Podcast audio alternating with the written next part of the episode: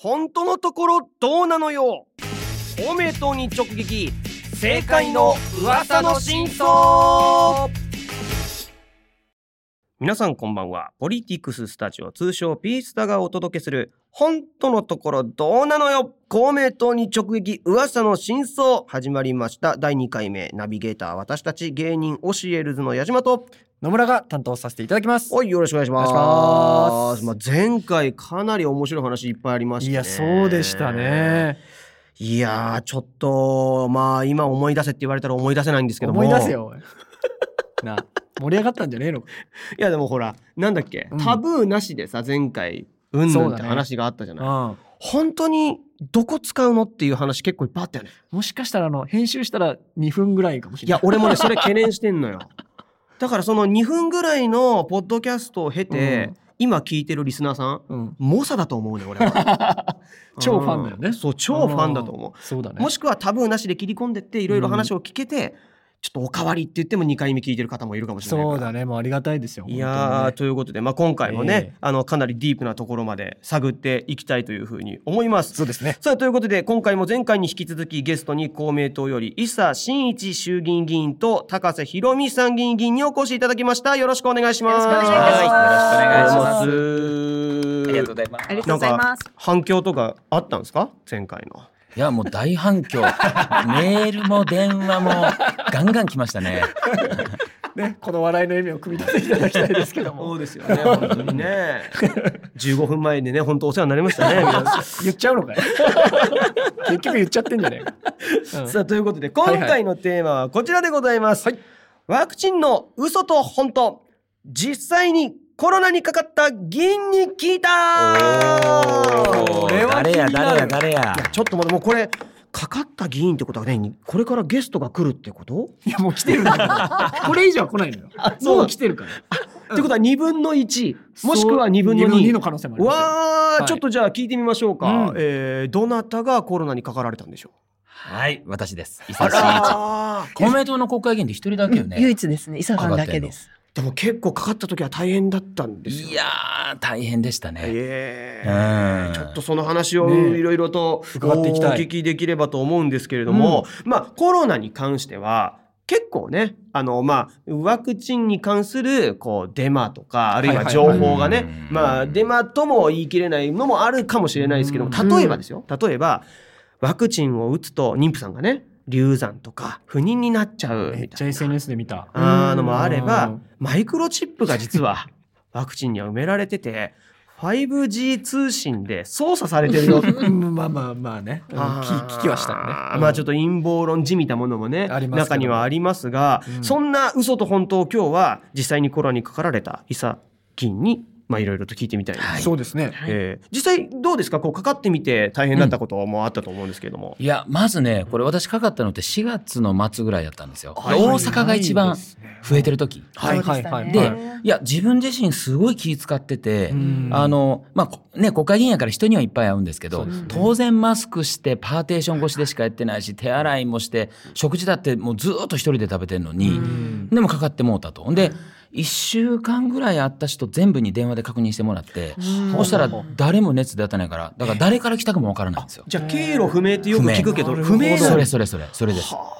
ほんでかかってみたらやっぱあの東京から大阪に戻って大阪で発症して、で子供2人いるんですよね、ええ。小学校の子供が。で妻と。でつもうこれ妻に移ったら終わりやなと。思ってそうですね。子供の世話誰すんねんと。で両親は近くにいるけどまさか濃厚接触者の子供を預けるわけにもいかないし。っていうと、まあ、幸いにして家族にも移らなかったし、私自身は軽症で済んだんですけど、まあもうそういう体験をいろいろ自分自身でしましたね。はい。そうですか。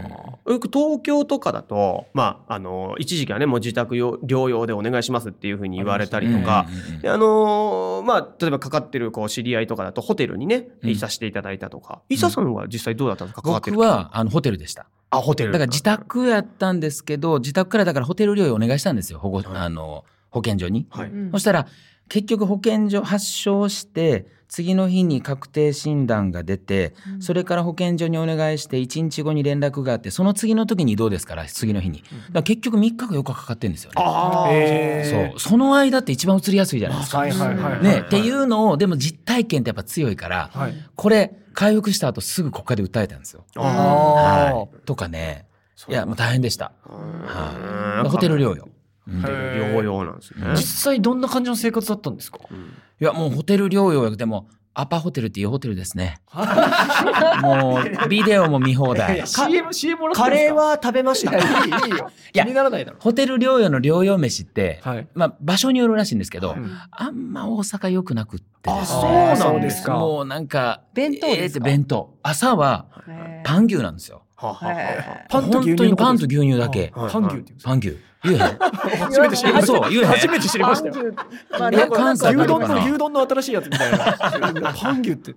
パンと牛乳だけやし、だからそんなになんかもうずっと食生活まあ動けへんからどっちにしても。だから食生活も貧しいし、でまあそんなにもうしんどくはならなかったっていうか、まあ、軽症やったので、はいはいはいはい。まあずっとあのテレビをひたすら映画を見つつ、はい、っていう感じでしたね。はい。その間ホテルにいる間ってお医者さんとか来てくれるんですか？来ない来ないい来ないないんですよ。えで看護師さんは一応ホテルに常駐はしてるんですけど、うん。まあ1日に2回「どうですか？元気ですか?」みたいな。電話で電話がかかってきてああまあまあ元気です。わかりました。っていう感じ。てああはい。そうなんですね。いやだからホテル療養で私は良かったけど、はい。これ悪化していく、まあ、だから下に弁当取りに行くんですよね1階に。あ取りに行くんですか？取りに行くんですよ自分で。部屋の前に置いてあるないないないない。自分で取りに行くんですよ。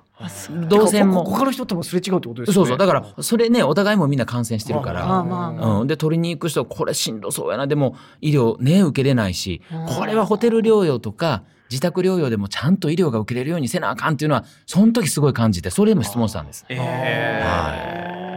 でパルスオキシメーターが部屋に置いてあって自分で測るんですか？自分で測る。えで自分でアプリをダウンロードして、うん。でそのアプリに自分で今日の体調とか全部入れていかなきゃいけないんです。あ、そうなんですしんどい人無理やろなと思って。ね。そう。おじいちゃんおばあちゃんとか無理くないですか？いや無理無理無理無理。ね。一応だからその場合は電話で今日体温何度でした？とかっていうのは聞かれる。なるほど。なるほど。そうなんです実際そうやってね、まあ、うん。大変な思いをされていらっしゃったと思うんですけど、コロナにかかった人みんなそうですけど、うん。こう例えばどうですかね、まあ、世にあふれているこのニュースの中でも、うん。フェイクとね、うん。そうじゃないこの見破り方だとか、いや知りたいそういうのとかについてはどう思ってらっしゃるのかなと思って。いやでもツイッターとか見てると、はい。結構いっぱいフェイクありますよね。うん。この前も私見たのはなんかあのワクチンを打つとマウスで実験してたら2年経ったらみんな全滅したみたいな。っていうのがあってその後のリツイート見てたらいやいやマウスの寿命って2年なんですけどみたいな。うん。があったりとか。あとコインが磁石になってね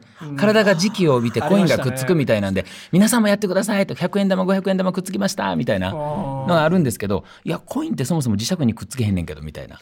銅とニッケルやから。とかね。まあだからいろんなフェイクニュースをあのフェイクかどうかって見破るのってやっぱ大事なのはうん。ソースに当たっていくことやと思うんですよ。本当ですね。だからその言ってる人って結局バーッとこうリツイートやなんやって言うけどソースまで行ったら多分34人しか言ってなくって、この人がどういう人かっていうのは専門本当の専門家なのか、信頼できるような機関なのかっていうのを見るとあこれって嘘っぽいなとかっていうのは分かるんじゃないかなと思いますね。あーそうとあの厚生労働省のホームページにワクチンに関する情報ってもう全部出してあるんですよ、はい。国が持ってるワクチン情報、はい。だからやっぱりああいうところをちょっと行っていただいて、うん。なんか気になる情報を目にしたら厚生労働省のホームページで見ていただくと Q&A とかにねそこに、うん。あのご自身で不安に思っていることに対する答えとかも書いてあったりしますし、今例えばワクチン受けた人がどんな副反応が出ていて、どの年代の人が何日間ぐらい発熱してとか全部情報出てるんですよ。もう全部フルオープンで出してあるんですね。だぜひそういうのちょっと一回見ていただいて、ご自身が何か不安な情報に接したらですね、その上で判断いただくのが大事かなと思うんですよね。そっかそっかまあ僕らはねそれこそコロナウイルスが流行して、まあ、去年ぐらいの時ははい。何にも情報が出回ってないというかほとんど情報がない状態の中で、ねうんフェイクニュースとかが出てすごい不安だったけど、うんよくよく考えたらもう1年半以上経ってるわけですもんね。そうなんです。その蓄積というか、うんその時にどうなったっていうのはもうもう開示されてるからそれを見たらいいってことなのか。そうですそうです。で、まあ、もちろん今回のワクチン海外から入れてるワクチンなので、もうすでにアメリカイギリスはじめ世界各国でどんどん接種が進んでいるものになります、でそこで集まってきたデータも全部日本に今来てますので、そういうのをもとにこう日本として判断してきているのでもしなんかそういう不安なものがあればぜひさっき伊佐さんがおっしゃったようなソースを確認する、これ一回やっていただくだけで全然安心感違うのかなと思うんですよね。ななんか本当人間のうん性質だと思うんですけど正しいものよりも面白い方に行っちゃううんあーわかりますっていう心の動きがあるじゃないですか。都市伝説好きな人とかいるもんな。ねえ今でも人気番組になってますけど、これってどうしたらいいですか、ねえ確かに 5G が出るって聞いたからワクチン打ったのに 全然電波出てないんでがっかりしたみたいな声があったりします。本当に信じてたんだみたいな。そうそうそうそうそう。ちなみに皆さんはワクチンは打たれましたか？僕1回目でちょうど。うん。僕2回打ちました。で、えっと、2回目がはい。もう来週ぐらい。ああなたも2回目。打ちました。私も一回打ちましたけど、はい。打ったワクチンがあのモデルナの異物混入のあえ一緒ですか？2回目それでした。本当です8か月25に打ったのが。あれ、ロット番号ってあるんですけど、はい。このロット番号の人たちは異物混入の可能性ありますよって言って報道でバンって出たんです。はい。で自分の接種券見たら全部一桁全部合ってて。宝くじ宝くじみたいです。本当に、ねうわ全部。あ7あゼロ。みたいな。ぐるぐるぐるぐるパンぐるぐるぐるぐるパンぐるぐるパン宝くじ当たった人ってこんな気持ちなんだっていうぐらい全部あるっていう感動ってでもあのそのうち私が打ったワクチンは国会で職域接種って言って、あの職場での接種で打ったんで、同僚の議員も結構打ったんですよその同じロットの。うんなのでみんなでそれを聞いた時に異物混入可能性あります？聞いた時みんなで震えましたね。いや でも 元気ですよね。うん今のところね。全然元気です。ねその情報なんかも実はさっき言った厚生労働省のホームページ全部出てるんですよ。異物混入の異物って何ですかっていうのも、うんうんうんあれはその製造過程の中で工場のステンレス片うん。が入った可能性があると。でちなみにステンレス片は心臓のペースメーカーとかにも使われているものなので万万が一あの注射針を通るような小さいのが入ってたとしても、うん。体には害はないっていうのはもう医学的に言われていて、うん。そういう情報もね実はあのホームページでちゃんと出てるんですよ。まあだからある意味だから検査でちゃんと事前に確認してることが機能してるっていうことでもあるよね。うん、あそうですね。ちゃんと全部捕まったからそれで。うん。分かったっていうことですもんね。そうですね。ね。考えたら。うん。突き止めたわけだもんね異物もね。そうそう若い世代としてはやっぱりどうしても、うん。あの当たるニュースが YouTube か SNS かはい。ニュース記事で止まってるんで、うん。まさか全ての情報がそこに公開されてるってことを知らなかったの僕自身。もうあそっかそこに当たればいいんだって思いましたよ、うん。まあこの仕事してなかったら多分厚生労働省のホームページなんかまず見ないですよね。これね本当そうだと思う。いろいろ伺いたいんですけどあそういえば伊佐さんもコロナのワクチンは？あ私は非感染者やから抗体持ってるんですよね。はいそうですね。持ってるけどでも2回打ったんですよ。おで普通2回目副反応強いって言うじゃないですか。だかはい。ら我々私の場合はある意味1回目が2回目2回目が3回目なんですよ。おだーから1回目で38度5分、うん。2回目は40度近くうわー。39度6上がるん分ですね。そう上がった。まあこれ人にもよると思いますよ。はい。で私の場合は40度近く出てまあでも打っていや実はそのもうほとんど今ないあのなくなりましたけど後遺症ってあるんですよね、わはい。うんあの感染した人って。で私ホテル療養終わってすぐ出た時ってすごいしんどくって。うんで保健所から言われるんですよ。もうあなたあの明日から働いていいですからって言われて、これで働けるかと思って、ほんで1週間私ちょっと、うん、動かなかったんです。これでそれでだいぶ回復してよかったんですけど、まあその後も多少ちょっと鼻の奥がなんかツーンとするなとかなんか感じてたりもしててただまあ動くのには全然問題なかったんですがワクチン2回打ち終わってなんかそれもあんま感じなくなったっていうかうん。ちゅうのもありましたね。うん。実際どうですか？まあコロナにもかかった。そしてワクチンも2回受けた、うん。でやっぱりワクチンを、まあ、受ける受けないって結構ね皆さんね、うんうん。悩まれてるとは思うんですけれども、ね。そのまあ伊佐さんならではのこの見解というかワクチンに対する思いって何かあります？まああの当然最後これ個人の自由ですから、うん。強制もしないし、皆さんでご判断いただくいろんな情報を当たってね。ただ国がじゃあなんで進めてるかっていうとこれリスクの差なんですよ。要は副反応でもリスクがある。私みたいに40度出る人もいるしそれで1日2日会社休まなきゃいけない人もいる。でこういうそのワクチンで出てくるリスクとじゃあワクチンを打たずにかかってしまうリスク。はい。かかった後重症化するリスク、後遺症を残すリスク。このリスクを比べたら圧倒的に差があるからだから打った方がいいですよとい。う話でだから何でもリスク比較やと思うんですよね。例えばじゃあ、あの、車を運転してもうね、まあ、ワクチンで例えばアナフィラキシーですごい、あの、重症化するリスクと、じゃあ交通事故に遭遇するリスクどっちが高いかとかね。でもみんな車運転するわけじゃないですか。車利用するわけですもんね。だその辺は、やっぱリスク比較として考えたら圧倒的に打った方がいいなと私個人は思ってます。まあ国もそういう判断でお勧めしてるということですね。まさに今伊佐さん言われたそのリスク判断のところで、あのワクチンの噂でこのコロナワクチン打つと流産するとか不妊症になるっていう噂もありましたよね。でただ今現在どうなってるかっていうと妊婦さんはもう今積極的に皆さん打っているわけです。でこれもまさにリスク比較のところで私も去年出産してでその時あのもうコロナの真っ最中だったのでコロナ禍の中での出産だったんですけどあの出産前に、まあ、入院するじゃないですか予定日の前に。その時点で入院時にあの PCR 検査を受けさせられるんですよ全員。それでそこで万が一陽性が出たらちょっと他の場合わかんないですけど私がその産もうとしていた病院の場合はその県が指定している病院にもう陽性出たらもう有もすも言わさず移動になるんですね。でそこでその病院でもう帝王切開しかチョイスがなくなるんですよ。自然分娩だとまあ、産む時って本当大変なので声をやっぱ出すじゃないですか「うー」とか「」とかそれがこう飛沫感染を招くっていうことで帝王切開であれば麻酔なのでそういうリスクがなくなるので帝王切開にみんななっちゃうんですね。えー、なのでその PCR 検査を受ける時もやっぱすっごい緊張しましたし多分大丈夫だけど万が一陽性だったらってなりましたしで陽性でそういう形で帝王切開で産むとその産んだ後あの母子分離になるんですよ。子供に移してはいけないということで。自分が産んだばかりの赤ちゃんと1週間なり2週間なり会えないっていう状況になるんですね。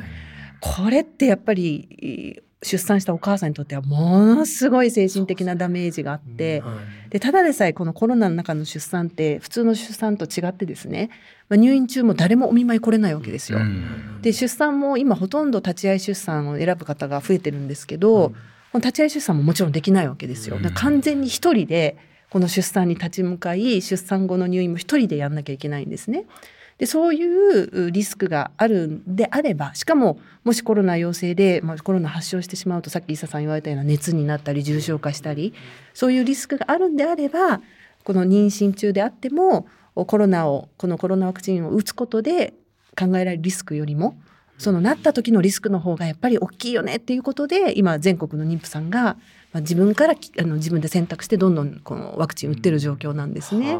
やっぱりこういう2つのリスクを比べていただいて、まあ、ご自身にとってどっちのリスクが大きいかっていうのを判断いただいて決めてもらう必要があるかなと思いますね。ただリスクを比較ねもちろんできないと、うん、僕たちも選択すらできないわけですからね、うん、それはやっぱりこう情報としてあった方がいいと思いますよね。ねうん、えー、さあということであそうですか？あのなんか事前にいただいた情報で言うと、はいはい、あの伊佐さんツイッター更新されてずっとねやってたけど高橋さんがこうツイッターがね急に止まってびっくりしちゃった んですホテル療養中、そうあの伊佐さんが感染したっていうのを私ねあのヤフーニュースで見たんですよ。ニュースになったんですよね。ヤフーニュースで見てニュースになったんですと思ってニュースで知ったと。そう。伊佐さんえかこれなんだんだと思って、ですぐツイッター見たんです。伊佐さんのツイッター、なんか上がってるんじゃないかなと思って、うん、伊佐さんがコロナに感染しましたみたいなね、うん、あの皆さんご心配なくみたいなの書いてあったんで。芸能人やんすごいな。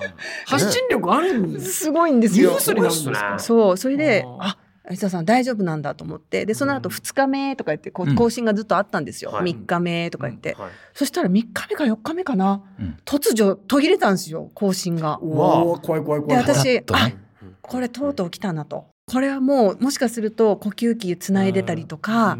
もうあるいはもうぐっと寝たっきりみたいな状況になってんじゃないかなと思って、あこれは大変だと思ってその日から毎日笹さんのツイッターチェックしてたんですよ。うん、なんか上がってこないかと思って、うん、何日間もね、うん、なかったですよね。でその後あの治ったぐらいのタイミングで上がりましたね。まあ、さ3日目ぐらいまで確かに変えてて、はい、で4日目ぐらいから多分もうあの前回本当に全開するまで2週間ぐらい多分パタッと止まってたんですよ。でさすがに2週間近くなってくるとおいおい伊佐真一死んでんちゃうかみたいな話になっいやまあまあてなりますよねバンバン私のところにも入ってくるんですけど、ただまああのねいろんな心心配される方からはいやいやこれあんまり更新するとこんなもう朦朧とした意識で伊佐ツイートして大丈夫かみたたいな話を心配する方もいて心配かけちゃうと。そうそうそう。うんというのもあって、ちょっとまあやめといた方がいいんじゃないっていう話もあって、まあまあ終わった後全部まとめて、こういう経緯でしたってご報告しようかなと思って止めたんですよ。なるほど。でも私もちょっとだから心配はしてました。まあねそのコロナがね、いろいろ重症するだなんだとかねありますよねあるからよからぬ想像ももちろんあったでしょうけどね。うんはあまあでもなんて言うんですかねこうコロナにね僕かかったことないから分かんないけど、かかった人のこういう声をうん。ラジオ越しで聞いてる今リスナーさん、うん。今すげえ感動してると思うよ。いやーねなんかこう、うん。こと言葉とか文面で見るよりもなんか伝わってくるものがありますよね。伝わってくると思う、ちなみにホテルで食べた食事の中で一番美味しかったのは何ですか？パン牛かな。微妙だって言ってたじゃないですか いやいや。いやそんなにやっぱね別に予算も限られてるからはい。なかったんですけどだから終わった後、はい。ホテル療養から帰っていいよって言われた後とにかくなんか美味しいもの食べたいと思ってで妻と子供は濃厚接触者は2週間家から出れないんですよ。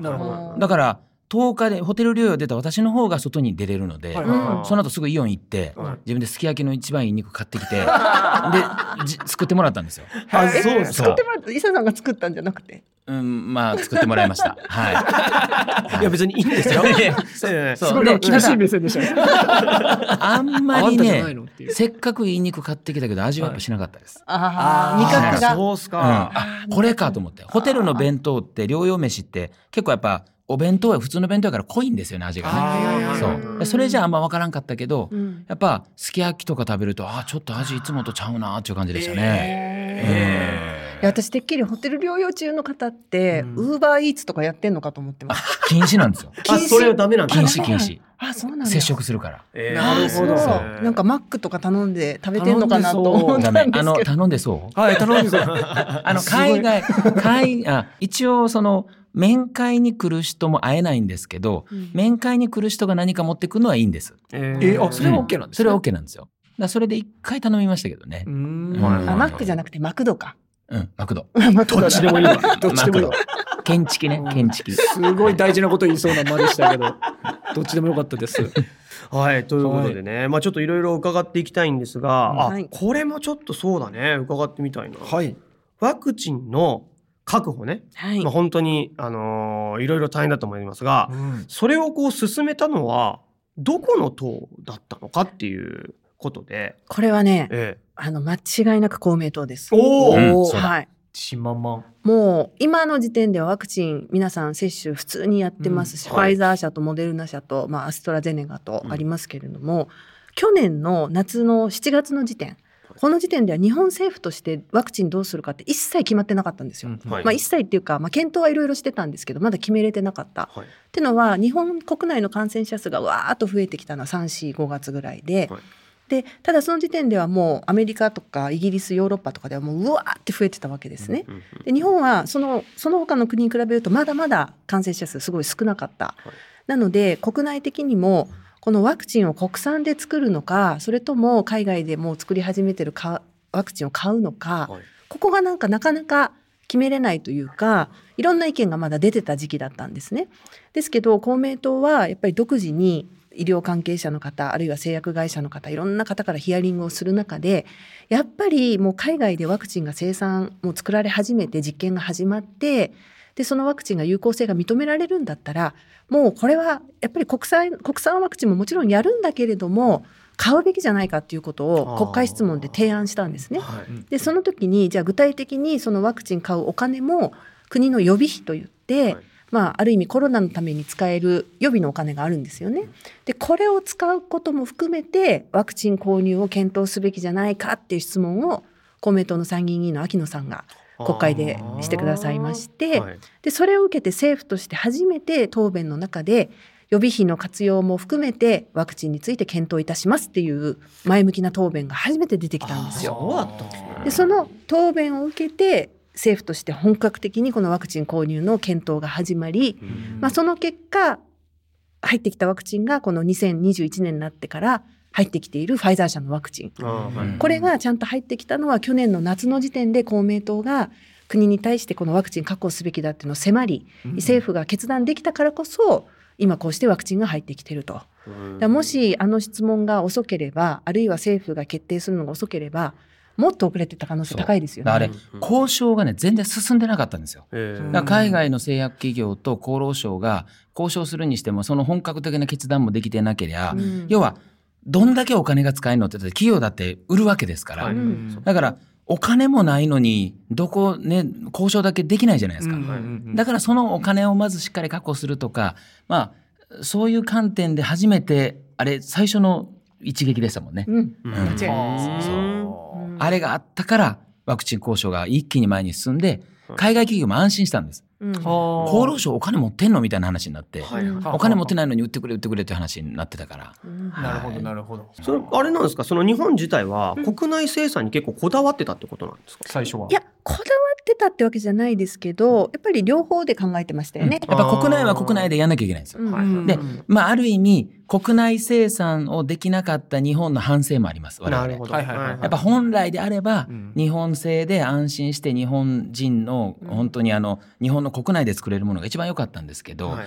まあなかなかそこは反省点であれってワクチンってやっぱりあのバイオテロとかあああいうような観点で海外はずっと研究開発進めてんですよね。あ。で日本ってそういう防衛予算とか安全保障の予算って一時期ちょっと出ても喉元過ぎればでうん。すぐにこそう削減されるんですよ。そんなことがあったんだ。そう。だ今回は我々今こだわってるのはもう今後まあコロナを克服したとしても、うん。また今後まあ世の中感染症って多分定期的に10年に1回ぐらい来る可能性あるので、はい。そうなった時にちゃんと国産でできるように予算とか制度とかをし一気に変えましょうというので我々政府に対して申し入れもやってます。うん。具体的に前進めてますんで今。あのニュース見てますと結構国民の5割の方がもうワクチンを2回目も終わってるっていうニュースがあったじゃないですか。でまあそこに至るまでも結構いろんな大変なこともあったと思うんですけども磯さんいかがですか？いやもうねはい。現場大変でしたよね。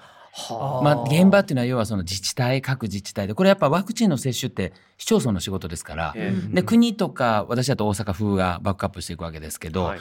であん時確かいつやったかな？5月か6月ぐらいに5月か菅総理のところに申し入れに行ったんですよ我々え公明党で。うん。で現場がこんな大変ですと。はい。で実はその直前にあの厚労省が各自治体にアンケートを取ってて、はい。で7月末までに高齢者の接種を終わらせたいけど各自治体できますか？イエスかノーかってアンケートを取ってたんですよ。ほなもうほとんどの自治体ができます。丸々丸々丸で帰ってきてて、はいはいはいはい。で我々それを見ていや絶対そんなわけないやろと。やっぱ現場回ってると、うんお医者さんも足れへんとか看護師さん足れへんとか場所どうすんねんとか、もう混乱しまくってたから。はい。でだからこういうことやりましょうよって菅総理に言った時に総理の「えーだってアンケートでみんな丸って返してきてるよ」みたいな。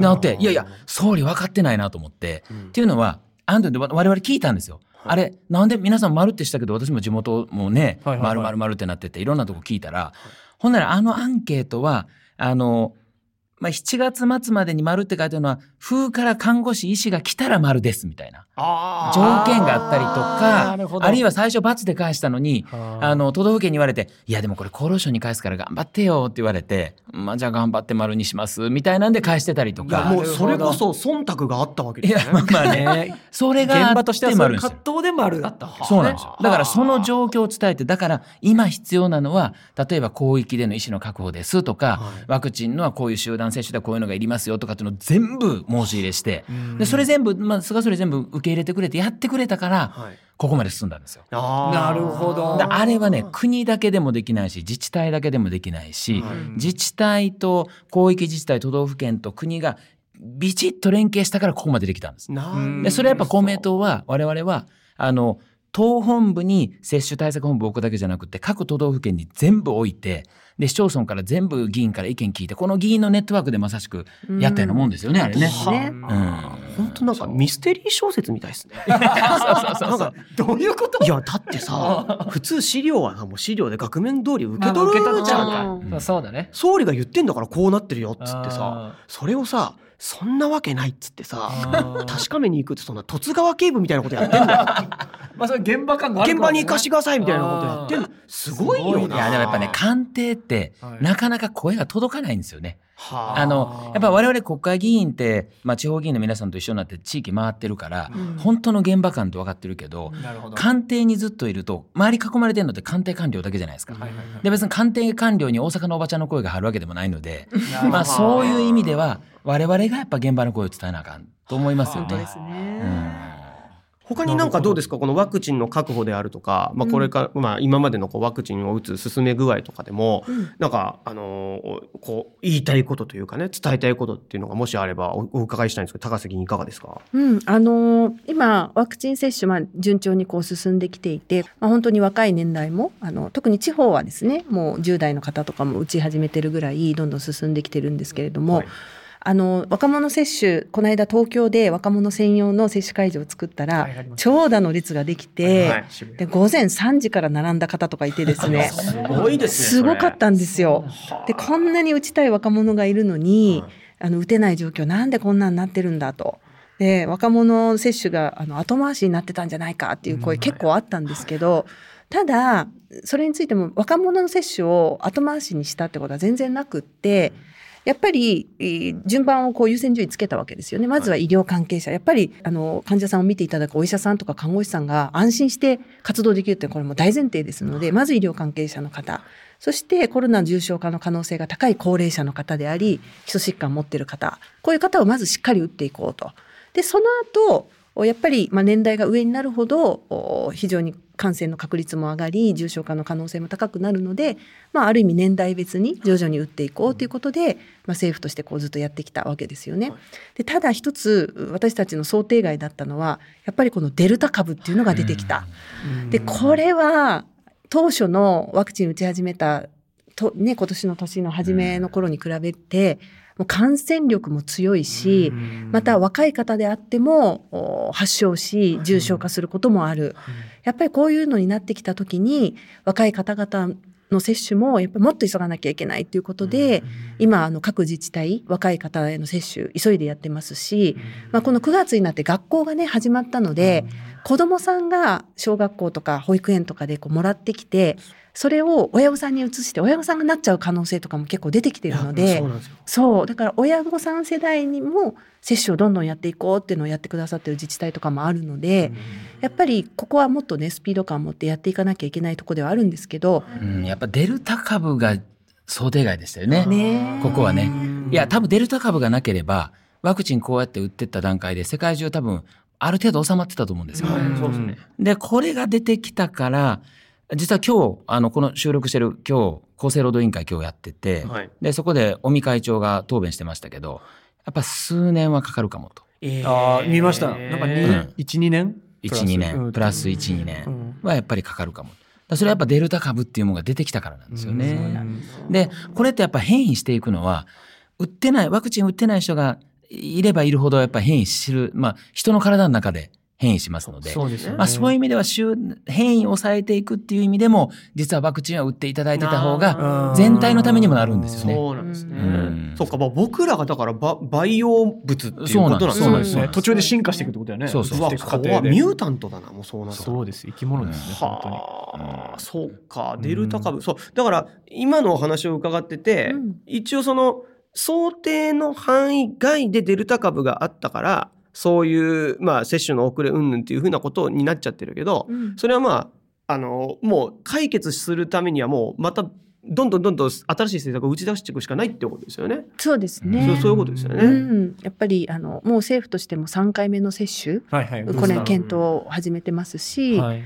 まあ、山口代表も3回目接種もしやるんであれば、うんそれはやっぱり無料でうん引き続きやるべきだっていうことも、もうすでにあのいろんなところで発言いただいてますしやっぱり、まあ、このデルタ株想定外であるんですけどそういう事態が起こったらじゃあどうするっていうのをちゃんと考えないといけないので。そうですよねはいスピード感がいよいよ大事になってきますよね。そうですねえーということでございましてまあいろいろ伺いたいところではあるんですがもう第2回ももう気が付いたら30分以上撮ってますおおマジか。早い。で週編集したら2分ぐらいなんいですや短いなほんで。なあどどこ使ってんだ逆にその2分。いやだから「ハッシュタグパン牛」いや意味わかんねえよ。パン牛の番組じゃんてかパン牛ってなんだよそもそもパン牛ラジオじゃなかった違うよパンと牛乳なだと、はい、うんということで、えー時間が迫ってまいりました。はいえー野村さんじゃあお願いします。この番組では皆さんの感想をツイッターの DM で受け付けています。アカウント名は P スタ、ローマ字の P にカタカナのスタ、または小文字でアットマーク P アンダーバースタジオアンダーバーです。スタジオは STUDIO ですね。はい。今回の感想はもちろん今後取り上げてほしい話題などあればどしどし送ってください。ラジオネームも大歓迎です。ということでね、えー第2回も前回に引き続いて、えー、伊佐さんと高瀬さんお越しいただいてありがとうございました。ありがとうございましたはいありがとうございましたということで皆さんまた次回お会いしましょう。お相手は教えるの矢島と。野村がお送りしました。さよなら。ありがとうございました。ありがとうございますありがとうございます